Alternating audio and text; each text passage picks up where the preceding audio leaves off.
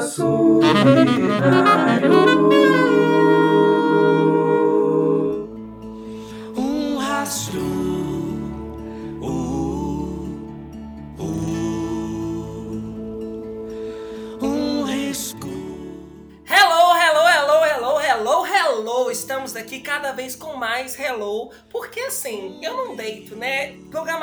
maravilhosa do nosso podcast Compasso Binário, começando mais um episódio. Eu aqui, Caetano Brasil, clarinetista, saxofonista, compositor e muitas coisas mais que você descobrirá ao longo desse episódio com o meu inseparável companheiro, Ney Souza. Fala comigo, Ney. Olá, Caetano Brasil, minha Teletubby favorita, como você já viu, ouvinte dos outros episódios desse podcast. Caetano é multi-instrumentista. Estamos juntos hoje recebendo meus conterrâneos catarinenses, essas pessoas maravilhosas, com sorrisos maravilhosos aqui nessa transmissão. O pessoal do Capim, então Calinho Luminoso e Didi Massaneiro. Bem-vindos, pessoal. Boa, Ney. Bom demais, Caetano. Que privilégio estar aqui fazendo esse momento bacana de semeadura também no nosso capim, no Compasso Binário. Obrigado pelo convite, queridos. E aí, pessoal, meu nome é Calinho, boa noite a todos. Adorei Teletubby favorita, cara. Não, aqui a gente tem threads maravilhosas. Eu tô achando, Ney, que com,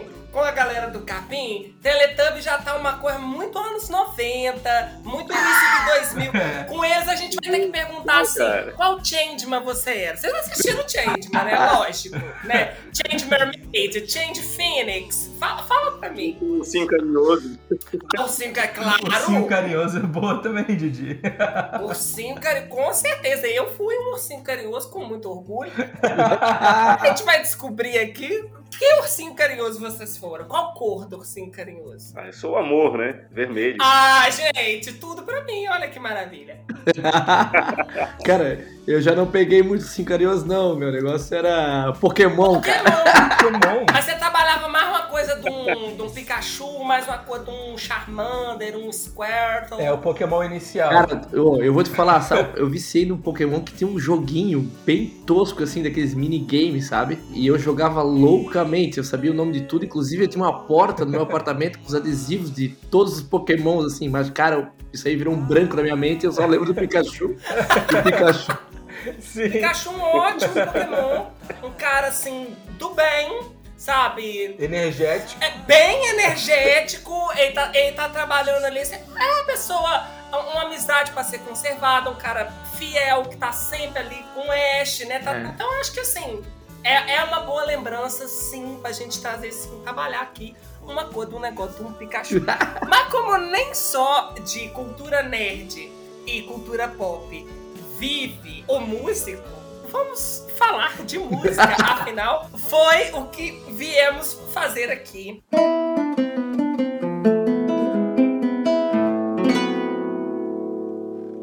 Capim, que eu conheci através do Ney e já seguindo tudo das tô ouvindo o som, tô curtindo a peça e vou ficar conhecendo mais aqui nesse papo e você também ouvindo. Fala pra gente, vocês podem falar como experiência individual, né? Assim como a gente entrevistou o Lúdica Música também, que era um grupo, e depois como dupla, né? Como o Capim. Como é que a música se torna um projeto de vida pra vocês? Primeiramente porque, assim, a música que a gente compõe reflete o estilo de vida que a gente leva ou quer levar. Já começa por aí, né?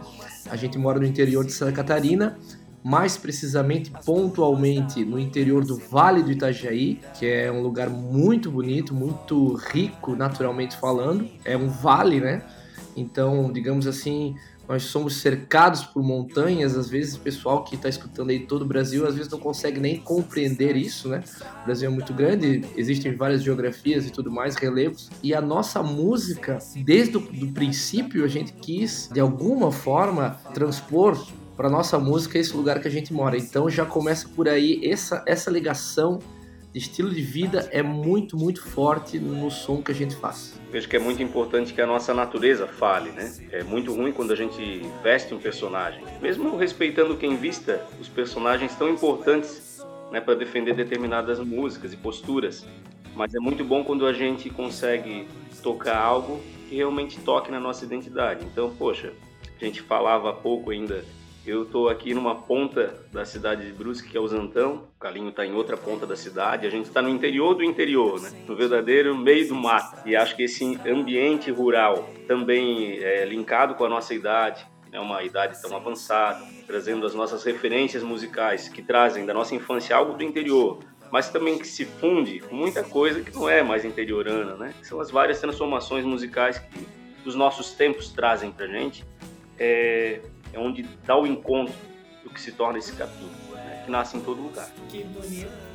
Que beleza. Que legal, é uma inspiração muito particular e muito sincera que vem de vocês, conhecendo vocês pessoalmente mesmo. E eu queria, acho que a gente podia fazer outra pergunta nesse sentido, já que a gente está falando do início do Capim, porque vocês vêm de histórias da música na vida de vocês diferentes. Então, o Didi eu conheci do samba, ele tem outros projetos. Vocês juntos têm o Baile do Calinho também, que vocês tocam bastante com esse projeto. Mas teve alguma coisa que que fez vocês se encontrarem para compor com essa intenção que, que mora dentro de vocês de fazer essa música rural, essa música que tem a cara do Vale do Itajaí. Como que vocês se encontraram nessa jornada? Como é que foi o Didi e o Calinho antes do Capim? Foi no Tinder que vocês se conheceram? Não, só pra. Olha, Desculpa. eu acho que devia ser Orkut, né? Pode ser, é, flogão. Não existia ainda esses aplicativos de encontro na época, não, brincadeira. Foi assim, aí eu e o Didi já tocávamos juntos cerca de uns 9, 8 a 9 anos já. E eu, eu tinha gravado um disco já e eu não tava mais me encontrando como compositor, assim. Compunha muito, mas assim, não tava achando uma temática, o que que eu queria falar, do que que eu tava muito disperso, assim. Até que eu vi uma foto do Expresso Rural do ano de 1985. Eles, assim, os quatro, um atrás do outro, bem folkzão, com os microfones em pé, aquelas três violões e fazendo quatro vozes ao mesmo tempo, sabe? Aquela coisa bonita assim. Bum! Na minha cabeça, assim. Desse cara, eu preciso fazer um trabalho assim. Não folk, nem era isso, mas o lance das vozes, o lance do cheiro, sabe? O cheiro do. aquele cheiro da foto antiga. E aí eu fiquei, olha, sem brincadeira, e eu e Didi já tocando direto juntos. Eu fiquei cerca de um mês pensando assim, cara, com quem que eu vou fazer esse trabalho? E não vinha na minha cabeça, cara. Não vinha, não vinha. Era um negócio bizarro. Do nada eu falei assim, como é que eu sou tão tanso, cara? Tá aqui do O lado. Didi do meu lado. Tanso? Não, peraí, não, peraí, parem. É, o regionalismo eu sei. chegou aqui. O Tanso Ah, não tem minha- lá em Minas Gerais, Calinho. Não, não tem. As- Assim como eu aposto que você não sabe o que que é jagode Jamais. ou piastra. Que a, gente pode, que a gente pode falar no final do episódio. Se você tá ouvindo aí e também não sabe o que é jagode ou piastra, você aguenta aí na linha que É. mais tarde eu conto. Mas agora nós vamos saber o que que é tanso. Vocês estão- Tanso, assim, digamos que é um cara desatento. Minha mãe diz que é um bobo alegre. Mas isso que é a riqueza de ter conversa, isso que é a riqueza da internet, né? Poder juntar numa conversa gente de vários, vários palavreados aí. E aí, o Didi tinha mesmo também gravado um DVD de música rural, muito bonito, por sinal, que eu tinha participado. E eu tava procurando isso, a minha ligação rural da nossa região e o Didi tinha a ligação rural dele. Então, cara, quando eu, quando eu consegui organizar isso na minha cabeça, eu falei, cara, só pode ser o Didi e vamos fazer isso aí. A gente já tá mais do que sincado, a gente tem uma história muito bonita junto. Negócio que hoje é muito difícil, vocês sabem muito bem, hoje ter uma parceria de mais de 10 anos aí é um luxo, né? Então a gente já vinha tendo isso, a musicalidade já afiada, tanto é que nas composições, nos arranjos, depois que a gente foi começar, foi tudo com muita naturalidade. E assim nasceu o Capim. Aí o Didi pode falar um pouco da versão dele aí. É muito interessante porque vem da sensibilidade né, do Calinho em me chamar, trazer como parceria. Eu já era um fã do Calinho com natureza, porque sempre compôs e compôs coisas muito bonitas. Continua me surpreendendo. Isso também é alimento para o nosso capim, é adubo para para nossa horta, para o nosso trabalho. Isso é importante. Por isso que a gente consegue trabalhar tanto tempo, né? E continuar essa história, né, de carreira também juntos. E ao mesmo tempo vem das convergências, né? Aquilo que a gente ouve num emaranhado, num balaio gigante, né? Eu vendo de uma linha, o Calinho vendo de outra, mas a gente também ouve muitas coisas e referências que se cruzam e que trazem então para a musicalidade do Capim uma identidade com mais clareza, né? Dentre essas referências, vou falar dos nossos aqui, de Santa Catarina, então, que volta para foto, né? Aquela foto emblemática que trouxe, né, o surgimento do Capim, que é o- a foto do Expresso Rural. Sensacional. Eu acho que de alguma forma, né, independente do tipo de música que se faz, ela é um retrato das nossas vivências, né? E quando a gente busca essa conexão com o que a gente é, com as relações e os espaços que nos significam como pessoa, né? Eu acredito que quando a gente faz arte, no nosso caso, quando a gente faz música, a gente cria uma conexão com quem ouve o nosso trabalho, uma conexão que é mais direta, né? Porque a gente está conectado com esse interior, com essa verdade, né? Com o que eu quero dizer. A gente faz música com um porquê, né? Tem uma urgência, uma coisa para pôr para fora. E quando a gente quer fazer isso da maneira mais genuína, né? Buscando essa conexão, essa ligação com a, a, a própria geografia de vocês, o lugar onde vocês estão, o estilo de vida, né? Demais mesmo, inspirador. Sabe, Caetano, e o tempo também, sabe, né? E o tempo, porque de certa forma, né? A gente já estava já oito, nove anos trabalhando juntos, Sim. né? E isso traz também um, isso solidifica muito o trabalho, porque por mais que a gente comece um trabalho novo dali para frente, mas a gente já tem aquela cumplicidade já de um bom tempo, a musicalidade clara, né? Das limitações e da onde a gente também pode usar ou também para onde a gente pode crescer, né? É. E plantar muito mais e A melhor. música ganha muito da intimidade, né? Tem essa intimidade que às vezes musicalmente nasce no instante, quando você fala, meu Deus, eu reconheço a pessoa como, como assim? Acabei de tocar uma frase com ela e a gente já se disse muito. Mas ao mesmo tempo, quanto mais tu conhece uma pessoa, e às vezes no primeiro encontro ah, não acontece nada, mas depois vocês, vocês criam uma ligação é, de vida que se reflete na música muito claramente. Assim, essa, é, esse tempo mesmo é muito valioso para a música e, e para essa relação de, de criar um trabalho E é artístico. engraçado que essa ligação que o Caetano falou, realmente, quando a gente principalmente toca em lugares longe da nossa cidade, o pessoal reconhece a geografia do nosso lugar no nosso som. Isso é muito louco, cara. Os caras viram assim, ó, bicho, eu não conheço onde vocês moram, mas eu quero morar lá, sabe? Olha só. É muito legal isso, cara. É muito legal. E eu acho incrível como. Vocês estão me lembrando de uma experiência. Eu acho incrível como isso às vezes é, até extrapola o código da palavra, né? É, que no caso de vocês trazem isso de uma maneira é, muito direta na, na poesia. Mas eu me lembro de uma vez que estava em São Paulo e eu fui assistir Nelson Aires Big Band. Nelson Aires, um super pianista, e um show lindo, assim, aquelas coisas que te transportam, né? E no final, eu fui conversar com, com o Nelson, falar com ele, que o show tinha sido maravilhoso, e tava com amigos em comum. E eu falei, é muito incrível, porque a Big Band tem som de prédio, sabe? Tem som de São Paulo, sabe? Eu, eu não sei explicar como, mas fala daquele caos, fala daquela vivência, né? E claro, porque quem é, promove esses trabalhos, porque os artistas que estão por trás estão ligados nisso, sobre como é importante falar dessa, dessa verdade, dessa vivência, né? Para que se tenha propriedade e para que essas pontes, né, esses laços que se criam através da música, nesse caso específico, da arte de uma forma geral, sejam laços é, fortes, né? Não, não é, tanto é que tem anos isso e você me fez lembrar dessa experiência, ficou comigo, né? Me marcou de uma forma é, bonita e importante.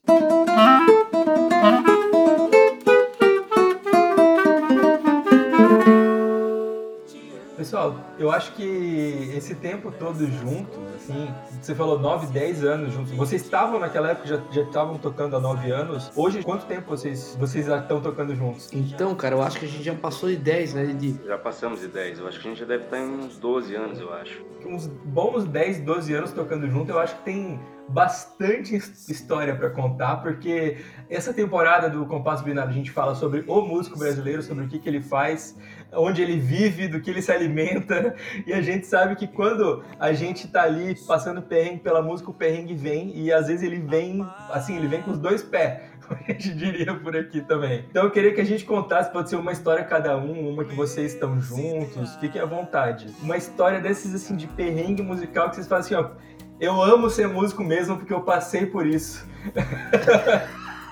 É daquelas histórias que quem não é da música vai falar assim. Ah lá, tá inventando. Ah lá, louca. Pô, tem- eu- entendeu? É aquelas histórias que a pessoa que não, não sabe o corre, só vê o close e não vê o corre, não sabe o que, que a gente tá passando. Cara, eu vou tentar lembrar, mas Edith, me ajuda aí que eu não, eu não sei se eu não eu lembro algumas poses assim, mas não lembro agora. Cara, mas vai, vai pensando aí, Karim, que assim, a gente, tem, a gente tem muitos perrengues na vida, né? Eu achei legal isso que tu falasse, Ney, da realidade do som, né, cara? A gente vem em um trabalho, que é um trabalho de interpretar, de fazer o baile, né? A gente tem, assim, um, um trabalho paralelo que foi o que nos convergiu chegar aqui no Capim e faz pagar o adubo do trabalho do Capim, né? A gente está aí na música autoral que a gente sabe que é, é uma semeadura árdua e que é muito gratificante, mas não é o que, assim, sustenta hoje o nosso trabalho. E vou te falar, cara, assim, ó, sem ir muito longe, né? A gente tava no domingo agora, cara. Domingo agora. Essa, tipo assim, aquele detalhe, assim, no meio da situação, né, cara? Domingo a gente foi tocar no fim do mundo, assim, né? Tinha que atravessar um lugar super bonito, maravilhoso, só que precisava pegar uma balsa, assim, um barquinho pra, pra chegar na casa, né? Foi dessas situações, assim, que, poxa, tu vai preparado pra um evento, cara, tu chega lá é outro. Ainda bem que não era um velório. o que, o que que tava acontecendo, Didi? Fui pra lá, porra, jurando que era um aniversário, assim. Daí na hora que eu cheguei perto do barquinho, cara, porque eu olhei, o Calinho olhou também, o pessoal com vestido longo, terno e. A gente vindo um pouco mais à vontade, né? Camiseta preta, um bonezinho. Só faltava um chinelo, já que era na praia. Cara, é que a galera não. Quando. É que a galera não fala que é casamento, porque eles acham que a nosso cachê vai triplicar, sacou? Olha! Aí, tipo assim, era um lugar que a gente já tinha tocado e tal, conhece a família. Pá, porra, chegamos lá, velho. Era só vestido longo, terno e gravata, gente arrumada. Helicóptero, Helicóptero descendo, de- mais uns engravatados. Helicóptero descendo. E nós chegando com o som pra montar na hora. E todo esfarrapado e coisa arada. Mas enfim. Mas é isso, né? O que tá no vídeo, na verdade, é a hora do show, né? Não aparece a gente carregando uma caixinha, a gente suando um pouco e tal. Exatamente, o palco é outra história, né? E, e é, é engraçado isso porque as pessoas realmente não têm essa noção, né? Do, do quanto de transpiração existe no backstage, seja no próprio dia do evento ou para você chegar lá, né? Para você ser capaz de apresentar o que você vai apresentar, o quanto que tem, que não tem por trás disso, né? Não, é justamente essa é a máquina que faz cada dia mais gente entrar no mundo da música, né, cara? Essa. Muita gente entra com esse glamour aí que realmente quem tem é que porque ralou muito pra chegar lá e hoje tem esse glamour aí, alguma coisa assim, né? Mas, cara, a gente tem várias assim, né? Desse tipo, assim, por exemplo, eu lembro de a gente tocar numa casa também, de cair um pé d'água do caramba, e começar a chover em cima de caixa de som, e aí a caixa de som estragar e tu tem que parar, o som tira a caixa de som, abre ela, seca por dentro, bota ela de volta, reza pra funcionar e vambora, e pau pega. Cara, é coisa. Não, aquelas assim de, de queimar a mesa de som faltando 15 minutos pra começar o show, tu não tem um amigo na cidade que atende o telefone, tu tem que ir pra um shopping comprar uma mesa de som, cara. assim. Comprar a mesa de som. no- Aquela que você fala, chega num evento pra fazer evento com som e você fala assim. Moço, é 110 da tomada? Aí, ele, 110? Ó, 100. Aí você liga, blém, aí só vem aquela fumacinha assim do um lado. Né? Cara. Ó, teve uma bizarra, cara. Teve uma bizarra. O primeiro show do ano foi disso aí, cara. Chegamos lá, aqui, aqui em Santa Catarina é 220. Uhum. Então, se tu compra um negócio 110, tu bota na tomada, queima na hora, né? Sim. E aí a gente foi e disse, cara, temos que ir lá no shopping comprar uma, um transformador. Aí fomos no shopping, compramos. Quando chegamos, cara, meu papo, o transformador era 110, velho. Ah, O não! transformador era 110, cara. O transformador. Como assim? Eu falei assim, cara, como é que vocês vendem o transformador 110 em Santa Catarina, cara? Não existe. Aí ligamos na tomada e falou assim, ó. Estourou. E aí, o que é interessante falar, que esse prejuízo nunca é do contratante. Quem que, vai, quem que vai pagar o transformador, quem que vai comprar outra caixa de som, isso sem entrar na discussão, ou talvez entrando na discussão, de como nós músicos, né, é, na operação do trabalho música, ser músico, como a gente é sobrecarregado, né? Porque a gente não pode simplesmente chegar e tocar. É a gente que leva o som, é a gente que monta, é a gente que é o técnico de som e vê se tá rolando, se não tá rolando. Realmente estar em situações, né, em que as funções estão distribuídas e e executadas por pessoas capazes de fazer cada uma das coisas com expertise, né? Realmente é um privilégio na, na nossa lida diária, né? A gente sabe que para cada show em teatro que a gente faz, são 10 eventos que a gente está correndo atrás de tudo, que a gente está defendendo ali os boletos pagos, né? Então é, é importante falar disso também, né? Que as pessoas saibam. Eu falo sempre isso, cara. É, no, é 365 dias de trabalho, digamos assim, de relação, para uns dois, assim, de sucesso. Exatamente. Ou seja, tem que amar de verdade, né? Tem que tem que se entregar. Eu falo, quando der esse perrengue antes é porque o show vai ser bom. E normalmente é. E, isso, isso aí tá, tá na Bíblia 2, que saiu agora na edição. Profe Profeta Carlinho. Tá lá, li livro de Carlinho. É, capítulo 2, versículo. Ô, Caetano, tu não fala, mas eu, te, eu tenho um, um caderno que eu escrevo as, as frases tudo, cara. A Bíblia 2 nas melhores livrarias perto de vocês pós-pandemia. Porque se eu não deixar nada pros meus filhos, pelo menos eles vão ter alguma coisa pra aprender, cara.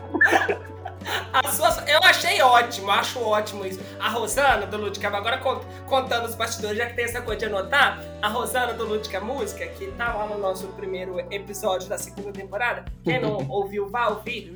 É, a Rosana, eu conheço eles, são amigos queridos, assim, de, da gente se frequentar muito, aí porque eles moravam aqui, Juiz de Fora. E a Rosana, ela tem é, hábitos peculiares. Por exemplo, ela faz uma coleção de nomes.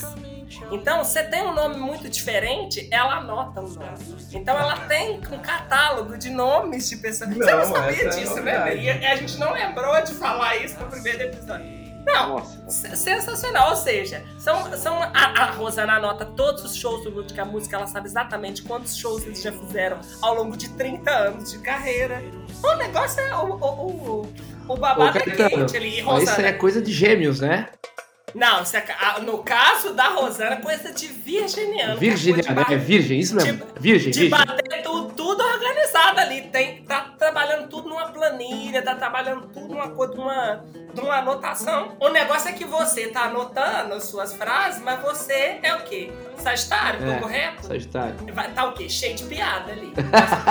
é. Cheio daquela aspa que a gente abre e fala assim, fanfarrão. Tá ali anotado. Por quê? Não vai passar batido, né? Esse signo.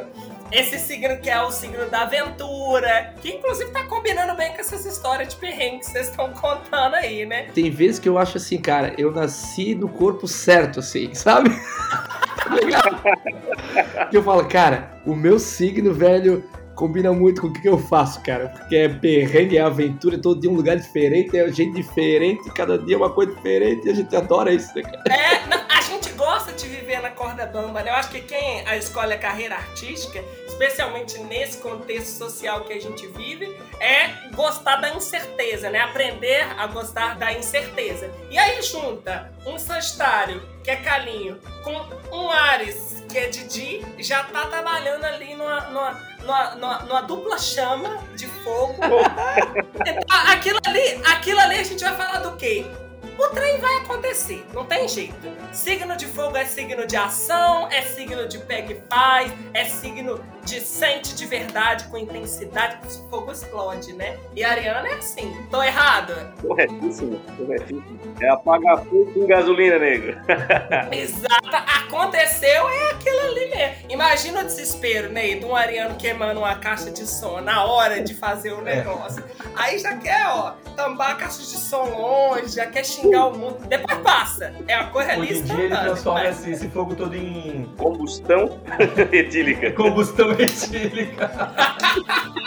Vocês estão vendo, né? Então eu falo, esse negócio de mapa astral, gente, se você não sabe seu mapa astral, você entra na internet e fala assim, como descobrir meu mapa Mas pelo menos você trabalhar com a coisa de um signo ascendente certinho, sabe? Você direcionar a coisa da tua vida, que às vezes tá dando errado. Ó, na última gravação, a gente levantou a discussão de que por que, que o Brasil tá dando errado. E aí foi falado que Cássia Heller partiu, Bebê e Neném separou, Luciana saiu do Rush. E às vezes é você que tá aí segurando o Brasil porque você não sabe ser uma astral. Você tá ouvindo a gente? Cria vergonha nessa cara, pra além de seguir o, o capim, todas quanto é coisa e ir lá ouvir o som deles, você também faz o, o seu mapa astral. Pela atenção, obrigado. muito bom, Caetano, muito bom.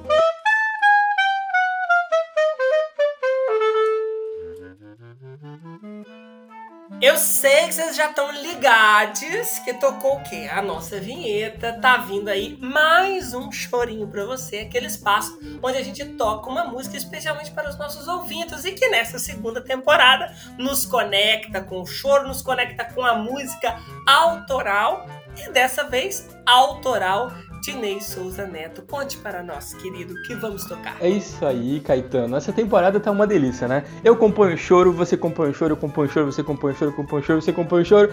É um bate-bola de composição que é delicioso, tá? O ano todo a gente tá trocando figurinha de música. Que delícia. E gravando junto, né? Ah, isso é... Aqui não tem barreira. Matando essa saudade, né? Que a gente não tá podendo se encontrar, a gente tá longe geograficamente, mas tá perto. E por falar em perto, parece que essa música que a gente vai tocar tem aí uma relação com os nossos convidados, não é não? Exatamente, exatamente. Então hoje a gente vai apresentar uma valsa que eu compus que tem um, um valor assim muito especial. É, eu gostei muito dessa composição, ela veio num momento assim muito emocionante, que é quando nasceu a filha do Didi, né, que é integrante do Capim. Tá nesse episódio aqui, esse papo delicioso que eu já tô com saudade. E a gente é, tem uma relação muito próxima, né? A, a, a Lu, a companheira do Didi, é, é, prima da minha mãe, então a gente a gente tá em família junto. E, e, quando a Maria Clara nasceu, foi um momento muito muito maravilhoso e saiu essa valsa, assim, eu tava, eu tava compondo e ela foi um motivo de inspiração muito grande. Então vamos tocar essa valsa que eu batizei de Maria Clara de Luz. Amei, tudo para mim.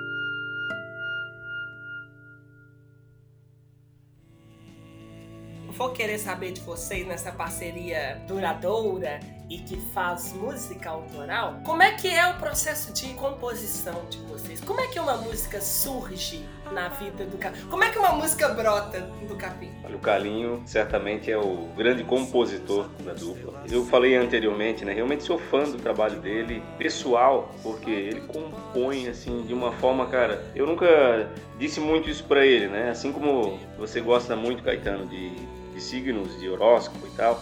Eu gosto muito, além do mapa astral, eu adoro orixás. Ai, tudo pra mim, tudo pra mim. Tem que nos remete a essa afro-brasilidade, né? Então eu faço leitura de pessoas e, e orixás. Eu né? vou querer saber a minha em off depois, tá? Só pra deixar Ah, registrado. legal, cara. Vai ser bom demais, eu já posso dizer agora já.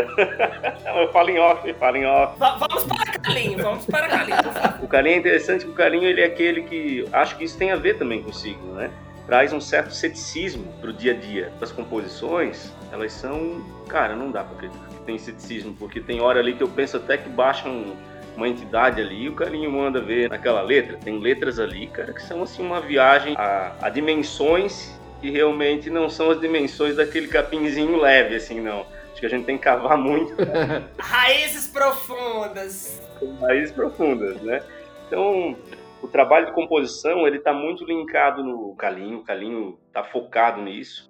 E eu chego muito com a questão de identidade, às vezes mudando sutilmente uma nuance ou outra melódica através de notas. Que lindo. Mas o trabalho mesmo, o Capi- o Capinho, o Calinho pode falar ainda mais dessa composição. Eu não consigo ver também as minhas músicas que eu faço, por exemplo, o Capim, sem a voz do Didi, sacou? Dizem, algumas pessoas falam que, tipo, a composição só acaba lá no final da masterização. Não sei se vocês já ouviram falar isso. Sim. E é mais ou menos isso assim, a voz, de, a voz do Didi é super, super, hiper importante pro Capim. E o lance da composição que eu faço pro Capim, realmente, a gente já falou isso algumas vezes sobre esse lance de compor. Que hoje tem uma linha aí que a galera começa a compor express, assim, né? Alguns exercícios aí que a galera faz. E até uma mudança aí no jeito de compor para agradar um algoritmo. Tem que ter mais música, aquela coisa toda. Eu não, eu só componho realmente quando eu tô extremamente inspirado. E a inspiração vem de, de várias coisas, né? Às vezes eu vejo um filme, às vezes eu escuto uma música, às vezes é a minha filha, coisas que realmente me inspiram, é o que o Chico César chama de estado de poesia. Então, eu não consigo assim fazer essas composições express. É óbvio que a gente até consegue, mas normalmente acaba, sei lá, não sendo satisfatório. E realmente às vezes, que nem o Didi fala, que às vezes baixa uma entidade, às vezes realmente a gente não entende de onde vem muitas coisas assim. Tem músicas que realmente são feitas que parecem que, que é alguém assim soprando, sabe? As, as principalmente letras, né? Sim. As E letras. como é que é pra você? Costuma surgir junto? Você começa pela letra, varia? Como é que é? Por exemplo, tem, tem duas músicas assim que foram bem assim, que é a do Dentinho, né? Que se chama Aroeira. Essa música veio junto, tudo junto, assim. Ultimamente eu venho fazendo bem bastante, assim, junto, sabe? E tem mais uma que é aquela que o Didi adora, que se chama Tona. É uma música muito forte. Que essa também veio super junto, assim. E que o que eu falo também, às vezes eu, eu recebo. Tem um negócio muito louco que acontece que às vezes eu recebo ah, letras pra musicar, né? E quando eu recebo as letras, parece que na letra já veio a música junto, pelo que ela fala, pelo que ela escreve. Então, às vezes eu acabo fazendo uma música, principalmente quando eu recebo letra, eu acabo fazendo uma música bem rápida, assim, sabe? Mas é porque realmente aquela letra já contém, quando eu pego ela e leio, ela já contém uma temática sonora, parece negócio muito doido. É mais ou menos por aí. Sensacional. As palavras, Confusão. elas falam muito, né? Elas cantam muito as palavras. Toda palavra ela tem um significado sonoro. E além do significado sonoro, pelo que a gente interpreta, ela também tem uma vibração natural. Daí tu pode traduzir de língua para língua, que é um estudo muito legal de linguística e melodia, que é sobre as vibrações de palavra por palavra. E daí é muito legal olhar que de uma língua para outra, ela diz a mesma coisa. Falando de, de olhar assim num organograma, né? E ver o gráfico da palavra. E ver para onde que ela está vibrando. É bem interessante isso. Ou seja, o som ele está totalmente linkado à palavra, ao significado da palavra, A intenção, né? Não a linguística. A intenção da palavra. a intenção da palavra. É muito louco isso. Isso é muito legal. né? Porque isso quer dizer que ela tem um som natural já dela. E daí, claro, né? Vai de toda a genialidade de juntar isso também em melodias. Sim, é incrível isso. Embora eu não componha canção, né, música com letra, eu tenho às vezes a sensação ouvindo determinadas coisas que eu gosto muito, que aquela palavra existe para estar naquele verso, sabe? E dentre todas as palavras que rimam possíveis na língua portuguesa, tinha que ser aquela palavra. Você fala assim, quase como, sei lá, você, é, deitar numa cama confortável, sabe? Você fala, ah, que bom que essa palavra tá aqui, né? Que ela me abraça nesse momento. E acho que o artista, o compositor, acaba sendo esse esse radar que está captando as coisas, né? Eu acredito muito que as coisas estão aí, né? Estão vibrando, né? Naturalmente. A gente é que num momento de síntese, talvez, consiga recolher aquelas informações e apresentar algo a partir daquilo. Que agora vou concordar e contrariar ao mesmo tempo, de que a música termina na masterização, né? E uma vez alguém me falou uma coisa que eu achei tão genial que música a gente não termina, a gente abandona. É. É, e, e a música é uma coisa viva, né? Assim, ela vai se transformar no seu estado de feitura, né? A, a partir do momento que ela acontece, que ela toma forma, eu acho que ela está em constante estado de transformação. E eu acredito que às vezes vocês devem observar isso também, dependendo de um repertório que vocês já tocam há muito tempo, né? E como é que isso, ao longo do tempo, também vai, vai tomando outra cara, né? É interessante, ó, se a gente pegar as nossas próprias interpretações das nossas músicas, né?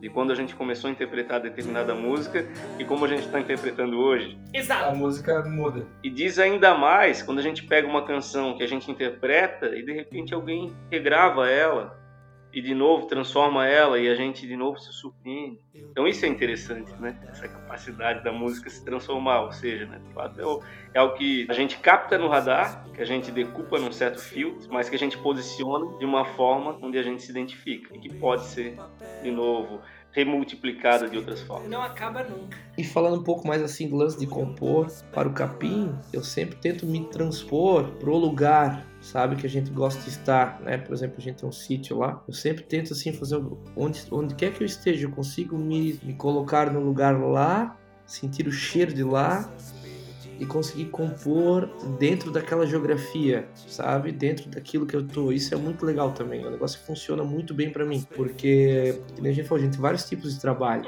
E queira ou não queira, cada trabalho te influencia um pouco. Tu mais, tá mais para aquele trabalho ali, certa hora tu tá mais pro outro trabalho lá, mas certa hora que eu tô aqui inspirado, ó, hoje eu quero compor pro capim, tô inspirado, gostei do negócio que eu vi, do negócio que eu li, um livro que eu li, um filme que eu vi, me, trans, me coloco num lugar lá, mesmo no sofá da minha casa, tento respirar e aí começo a pensar e a coisa começa a fluir e aí saem músicas que são feitas para o capim. Isso é um negócio que funciona muito bem na minha composição. Demais. Pensar o, o, o destino disso, né? Para que é, para quem é. Eu acho que tem essa coisa legal que você falou também sobre já pensar na voz do Didi cantando, sabe? De como, como um compositor que às vezes vai fazer um concerto para violino, por que, que não é para clarinete ou para piano, é para violino? Tem uma, uma alma naquilo, né? Algo, um- uma voz, nesse caso literalmente, que vai dizer aquilo, né? Que vai transportar aquela mensagem. Então é, é muito bonito e, e- e muito bonito ver esse casamento de vocês, assim, muito inspirador.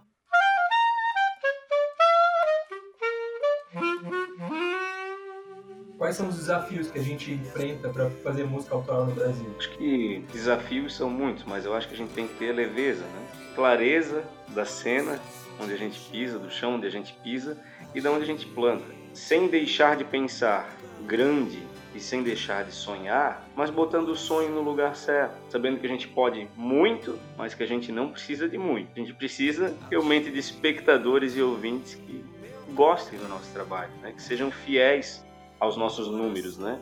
Não é uma, uma rede né, cheia de, de likes aí e que não significam nada. A gente não precisa disso. A gente precisa. Às vezes vale mais a pena um show com poucas pessoas e um olhar apaixonado e atencioso do que uma casa cheia.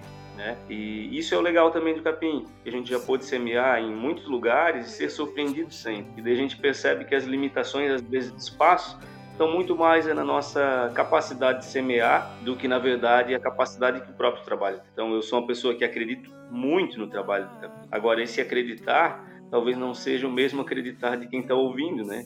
E sonha em estar com o seu trabalho artístico em determinados lugares da mídia e tal, né? Eu, por excelência, eu gostaria que todo mundo conseguisse entender o nosso capim, que é o nosso olhar apaixonado por onde a gente vive e esse é um olhar que é tu quebrar a tua incapacidade de ser sensível para o teu dia a dia e para o teu ambiente. Claro que a gente sai com o capim para desbravar vários lugares do Vale do Itajaí, para a gente conhecer com, ainda, com um pertencimento ainda maior ao nosso vale. Mas o principal é o nosso olhar amoroso sobre o lugar onde a gente está, para que esse encantamento realmente aconteça. E isso pode acontecer em qualquer lugar. A diferença é que aqui a gente vai ter identidade sobre o nosso lugar. Eu comentava com, em, algum outro momento, né? A gente aqui está cercado de montanhas, né? A gente está no meio do vale. A gente fica o tempo inteiro no vale. E isso para mim me dá muito conforto. É como se eu tivesse no meio de um grande ninho, né? Onde eu fui criado. Eu tenho a segurança e o conforto de ter nos meus horizontes essas montanhas. Elas nunca são limitadoras para mim. Elas sempre são o meu conforto de estar num grande ninho. E essa é a diferença, né? E é necessário observar e compreender daquele que mora à beira-mar e que vai olhar para o infinito de um mar e vai achar fabuloso aquilo, né? A imensidão, a, a liberdade que aquilo te dá, né? Mas são as nossas capacidades de de compreender o lugar onde a gente vive e o que a gente é e ter o olhar amoroso, afetivo e apaixonado pelo que a gente é. É, isso reflete muito na canção e justamente nisso também que nosso, a gente funciona muito bem em shows pequenos, por exemplo. Quando a gente faz show muito grande, parece que a gente não consegue ter essa, essa ligação tão íntima da música com a pessoa, sabe? E quando a gente faz show pequenos, cara, é impressionante assim a quantidade de gente que chora, assim. Nós, a gente se emociona muito também. O Didi chora todo show praticamente. Eu também choro muito. Tem câncer no mapa, com certeza. É. Sim, claro. Não é uma dificuldade, é isso que eu falo. O Didi fala em compreender o capim. É justamente, por exemplo, assim, nós não temos nenhum motivo de sair da onde a gente está para tentar uma carreira em São Paulo, por exemplo. Não faz sentido algum, tá? Primeiro, porque a gente mataria a nossa parte sensorial, criativa do negócio. E, cara, com o mundo hoje tão interligado e conectado, uh, né, a gente vê que, que, cara, não faz sentido, né? Então, essas são nuances assim que eu acho que são ainda dentro do que a gente pensa do mainstream aí tal, é difícil de ser assimiladas, sabe? Por pessoas do mercado, por pessoas do negócio e aquela coisa toda. A grande dificuldade, eu acho, hoje para nós é a gente sentar com uma pessoa que vai dizer assim: ah, olha, mas vocês ainda são muito pequenos no Instagram. Não é isso. O cara não entendeu o que a gente quer, sacou? A gente foi em São Paulo, tivemos reuniões importantes e sempre essa conversa. Ah, não, vocês precisam do assessor de imprensa que é 10 mil reais por mês. Porra, bicho. Cara, nós então, a, gente, a nossa vibe é outra. A gente quer um cara que bota pra gente tocar em 10 casas no mês para 50 pessoas. Se seja. E porque a gente sabe que a gente vai impactar essas 50 pessoas muito mais do que um show para uma prefeitura de 5 mil pessoas. Sim. Sacou? Mais ou menos isso aí, eu tô meio filosofando aqui, mas. Não, eu achei lindo, porque vai encontrando várias coisas que ao longo dessa temporada a gente tá falando, e falando com outros artistas, né? Acho que essa alma do artista brasileiro está conectada de alguma forma na sua essência, né? E eu acho que aí tem duas coisas muito importantes do que você falou. Uma que é, e não só para quem contrata música, mas para quem consome também, essa noção do que, que é o artista, né? E o que, que é o famoso, e o que, que é fama e o que, que é sucesso, né? E o que, que a gente está buscando com a nossa arte, né? Aparecer na, na Globo não necessariamente é o sonho de todo artista, né? Às vezes até o, o reverso disso, né? E uma outra coisa também que eu acho que música, enquanto um, um, um produto oferecido para a sociedade, tem destino, né? Nem toda música é para todo lugar, para todo momento. A gente faz música como a mensagem, nem toda mensagem é para todo lugar e para todo momento. Né? Então a música é talvez a roupa que essa mensagem vista e as conexões que a gente quer travar, né, através disso, que são aquelas conexões e não todas as conexões, né? Que canais eu quero é, abrir ou é, essa palavra que o Carlos eu acho incrível, que eu gosto de utilizar também. Como eu estou impactando essas pessoas, né? E mais do que quantas pessoas, quais pessoas são essas, né? Que voltam isso tudo pra gente, né? A gente é retroalimentado por essa energia que a gente joga, que também é transformada por quem nos ouve, por quem entra em contato com o nosso trabalho, e devolvida pra gente. E assim a gente vai buscando crescer muito mais por dentro do que por fora, né? Bonito, Caetano, bonito. E é isso mesmo, cara. É que eu falo, porra, bicho, né? A gente faz shows, o pessoal se emociona. O cara não tá chorando pra dizer vou agradar os músicos, tô chorando porque eu vou agradar os músicos. Não existe isso, né, cara? Aí tu chega numa reunião, o cara fala assim, ó. É, tá faltando um hit. Que, que raio de hit é esse, Que né? raio de hit é Eu, esse? eu vejo às vezes uns, uns patrocinados que aparecem pra mim sobre. É, sei lá, vem um cara de uma banda que fez sucesso lá em 2000, quando todo mundo usava o cabelo assim, falava que era emo. Sei até quem é. Aí fala, aí, aí começa, o papo já começa assim. Sua composição pode estar boa, mas ela não tem não sei o que, não sei o que lá, não, re- não resulta. Por que, que as pessoas não chegam no- até o fim na sua música? E assim, claro, eu acho que existe uma música para habitar esse espaço. Música é uma linguagem, né? E pode ser utilizada de infinitas maneiras. Mas será que eu quero estar perseguindo isso, sacou? Será que eu quero que a minha música dê certo? Aí quem tá ouvindo não tá vendo as aspas, mas muitas aspas, dê certo desta maneira, né? Será que esse certo é o certo da minha música, da minha mensagem, né? Há, há que se pensar sobre isso, né? Eu li um livro do André Midani, não sei se vocês conhecem esse cara. O André Midani foi praticamente o cara, foi presidente da Warner. E ele fala um negócio muito legal, que quando ele era presidente da Warner, ele tinha lá os seus artistas populares, que por ironia eu não sei nem o nome, que vendia 500 mil discos nos anos 70. E com esses artistas ele financiava Gal, Caetano, Gil. Hoje nós temos Gal, Caetano, Chico, tudo aí, que são a commodity brasileira mais valiosa. E esses artistas populares que faziam encher de dinheiro o bolso dos caras, eu não me lembro nem o nome que tá escrito no livro, sabe? É, a nossa dificuldade, talvez a gente não procurou muito ainda, é encontrar pessoas que entendam esse tipo de mercado, sabe? Que vão falar assim: ah, não, realmente o som de vocês vai funcionar dessa forma. Sustentável, digamos assim. Com certeza. Muito importante essa sua colocação e que eu acho que vai deixar o nosso ouvinte aí com muitas reflexões de sabe a fazer depois desse episódio. Vai anotando tudo, vai contando pra gente aqui. Você tá assistindo no YouTube, tá ouvindo no YouTube? Conta aqui nos comentários o que, que você tá pensando dessas conversas todas que nós estamos levando aí. Papo cabeça, né, Ney? Papo assim. Papo bem cabeça. Hoje o capim, a reflexão desse episódio tá, tá maravilhoso, pessoal. Muito bom ter vocês aqui no Compasso Binário.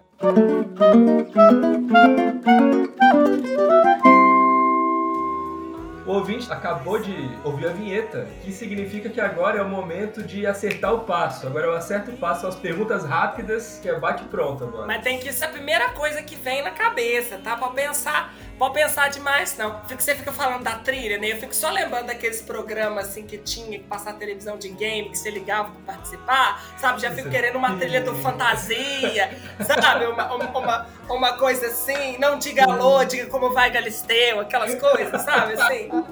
Caraca, isso é antigo, velho. Ah, tá, tá achando o quê, né? A gente, ó, o, te- o tempo passa. Nós já fomos mais babies do que nós somos hoje, isso aí. Bom, vamos lá.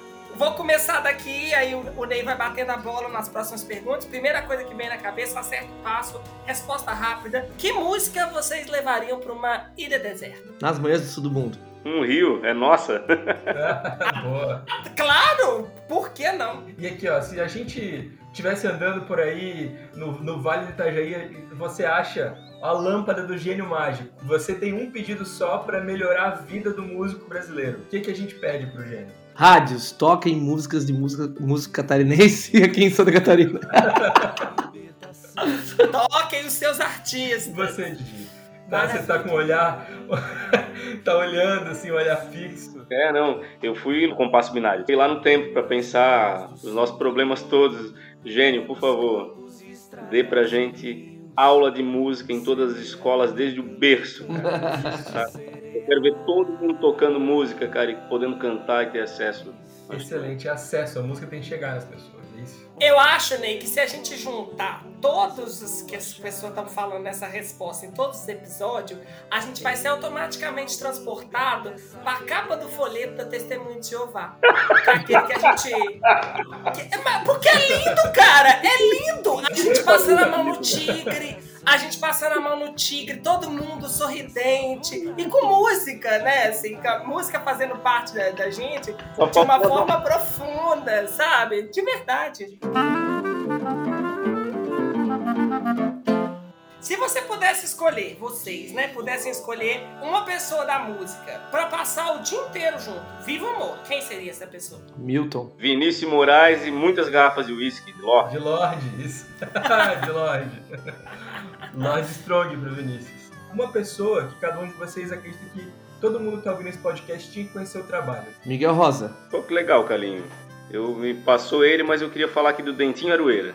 Nosso Dentinho também aqui. Dois nomes aí pra tomar nota e vai lá no- na rede social, na plataforma, procurar. Claro, além do capim também pra você escutar. Você já tá escutando aí nessa sonorização maravilhosa que o Ney sempre É, faz. o Capim tá rolando o programa inteiro aqui. Tá todo mundo ouvindo o Capim até agora, curtindo. Por isso tá todo mundo aqui curtindo esse papo e o Capim tá embalando.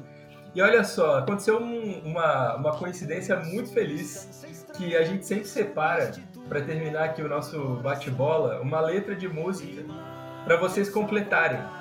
E acontece que eu separei a música que o Calinho disse que levaria para ele ao deserto. Então tá Será muito que ele vai fácil. saber? Não sei. Será que vamos expor o convidado? Tenho minhas dúvidas. Então- Ney, talvez seja melhor não fazer essa pergunta. Ah, mas é que é muito lindo. Então, ó, Calinho contigo, ó. Vou fugir dessa metrópole à libertação e seguir algum caminho que me leve ao sul. Como é que continua essa letra maravilhosa? E nas manhãs do sul do mundo, entre campos, estradas e rios, semear meu canto em campos de cereais. Maravilha, muito lindo. Que lindo. Nas Manhãs do Sul do Mundo, que, que eu acho que fecha essa entrevista maravilhosamente bem, porque é o Daniel Lucena, é o, um dos líderes do Expresso Rural que começou essa entrevista aqui, que, que é uma grande inspiração do Capim. E, por favor, todo mundo que está aqui até agora ouvindo o Capim, também tem que dar um clique para ouvir o Expresso Rural, porque, porque a música catarinense está tá muito dentro do que o Expresso fez, né? Muito, muito. Música Daniel. catarinense deve ao Expresso Rural, né? É difícil falar de, de qualquer é, música hoje, qualquer universo, qualquer expoente catarinense que não tenha na sua entranha um pouco do Expresso Rural. Daniel Lucena partiu recentemente, mas deixou uma obra fabulosa e que é a essência do capim a essência da música catarinense. Isso que é legal, né? É um jeito de, de, de cara se tornar imortal, né? Com certeza. A música, essa música aí, pra mim, devia trocar o hino de Santa Catarina e botar essa música aí, porque é Santa Catarina praticamente. É o hino. É o hino de Santa Catarina, pra mim, é o hino de Santa Catarina. Coisa linda demais. Quem ouve Compasso Binário sai daqui, assim, com guarda-roupa musical renovado, porque já sai com uma lista pra ouvir coisas maravilhosas. A, a gente não deita, né, Ney? Não. A gente tá trabalhando com altíssimo escalão. E assim a gente vai encerrando esse episódio. Eu quero agradecer demais a presença do Didi, do Calinho, do Capim. Agradecer ao Ney, meu parceiro inseparável, maravilhoso, tá aqui comigo todo episódio do, do Compasso Binário. Mas claro, não sem antes falar pra vocês seguirem a gente nas redes sociais, arroba Caetano Brasil, arroba Ney com Y, Souza com Z, Neto. Já é quase um Esse bordão arroba- esse arroba que eu sempre. Pra não ter a da dúvida, pra não ter a cor da dúvida. Você já trabalha nas- na, na- com, a, com as letras certas. E passar a palavra pro Capim pra eles também falarem de suas redes, como é que a gente encontra eles, e pra falarem um pouquinho do que eles estão fazendo atualmente também. Show de bola, galera. Obrigado pelo convite. Papo muito, muito saboroso, muito divertido. Eu adorei demais. Porque re- existem algumas entrevistas que são meio aquele negócio mais do mesmo, mas aqui foi muito, muito, muito legal. Valeu, Muito legal mesmo. Estamos no Instagram, arroba capim underline oficial. E a gente tá no YouTube, capim oficial. A gente tem muitos vídeos lá tocando covers também. A gente tem uma série de covers que a gente faz aqui, todos em lugares diferentes do Vale do Itajaí.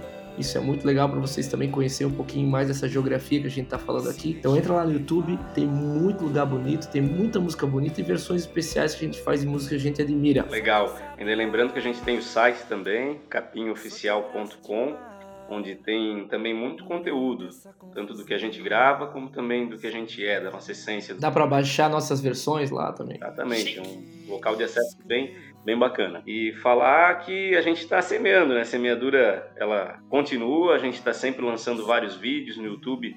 Nosso pessoal que está lá inscrito no canal do Capim Oficial tá vendo que sempre a gente está publicando, né? Música uma atrás da outra. E agora a gente está decupando o nosso próximo trabalho, é o nosso próximo disco aí, e vai trazer composições novas, né? Eu acho que uma outra maturidade, um outro momento do capim, é um outro salto, né, para outro lugar que a gente acredita e a gente possa estar semeando também. É, e a ideia é lançar também o vinil. Chique, vinil, vantagem, achei demais. Tudo para mim. Mas ó, agradecer demais, tá? Caetano, cara, eu, eu ouço aqui já já há um tempo já e o Ney sempre falava de ti, cara. Eu, é, o Didi foi o 20 beta do compasso binário. O Didi ouviu o compasso binário antes de qualquer um ouvir o compasso binário. Exatamente. e daí só tem que agradecer, né, Ney? Porque me, me permitiu esse acesso. E é uma pessoa que, cara, eu tava muito afim de conversar contigo, conhecer individualmente, porque eu acho, pô, fiquei encantado desde o começo já com o trabalho aqui Pessoal, então a gente, ó, esse, então a gente já tem previsão que esse ano a gente vai ouvir Capim no Spotify, a gente vai ouvir Capim em vinil, a gente vai ouvir Capim no YouTube, vai ouvir Capim no Instagram e agora a gente vai ouvir Capim no Compasso Binário. Até o próximo episódio. Muito obrigado pela audiência de vocês e fiquem com mais Capim.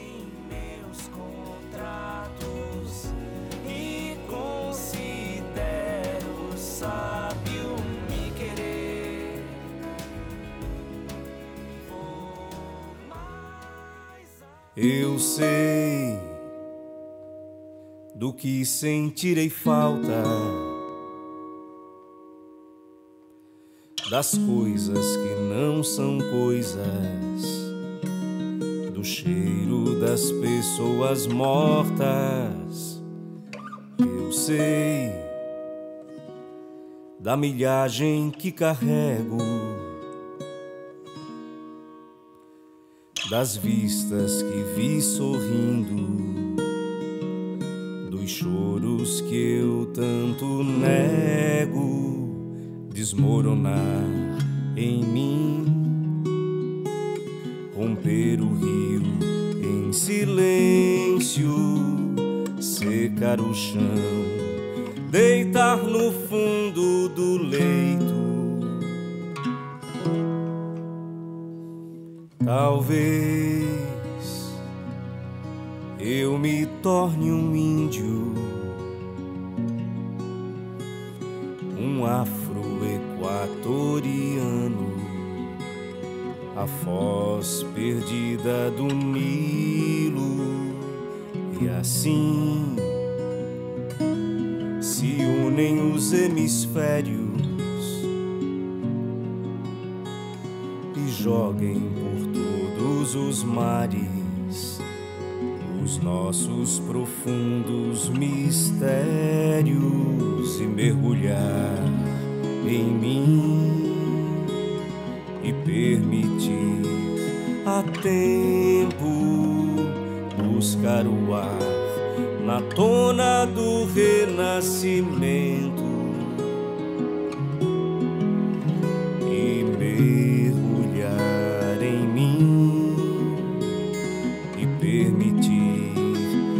tempo buscar o ar na tona do renascimento.